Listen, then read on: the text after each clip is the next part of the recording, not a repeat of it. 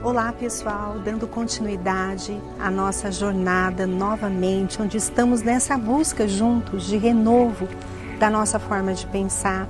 Eu queria meditar num texto que já meditamos ao longo desses dias da jornada, que é o texto de 2 Coríntios, capítulo 12, versículo 9. O apóstolo Paulo, ele estava num momento de oração, onde ele vinha passando por muitas situações que ele não entendia porque Deus não removia aquela batalha de sobre a sua vida.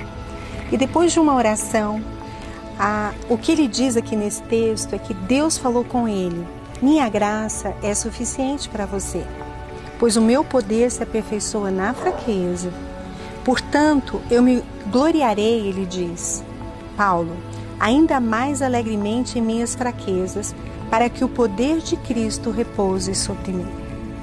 O que ele entendeu a partir da resposta de Deus que foi: Minha graça é suficiente a você, pois o meu poder se aperfeiçoa na fraqueza. Você já imaginou o próprio Deus falando isso com você? Ele está dizendo que o caminho de enfraquecimento que muitas vezes nós rejeitamos é o caminho do nosso fortalecimento. Então, todos nós temos passado por situações muito difíceis, situações onde nossas forças acabaram. E é importante que isso aconteça para que nós nos lembremos que somos homens e mulheres espirituais e que dependemos de Deus, dependemos do nosso Criador.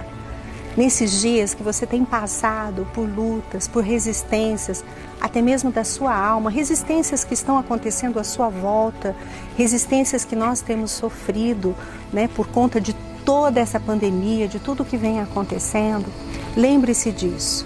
O poder do Senhor se aperfeiçoa na fraqueza. E o apóstolo Paulo dá uma resposta. Ele diz assim: então eu vou me gloriar. Então eu vou me alegrar nos momentos em que eu me sentir fraco, porque eu vou ter a convicção de que o poder de Deus vai estar repousando sobre mim. Deus te abençoe.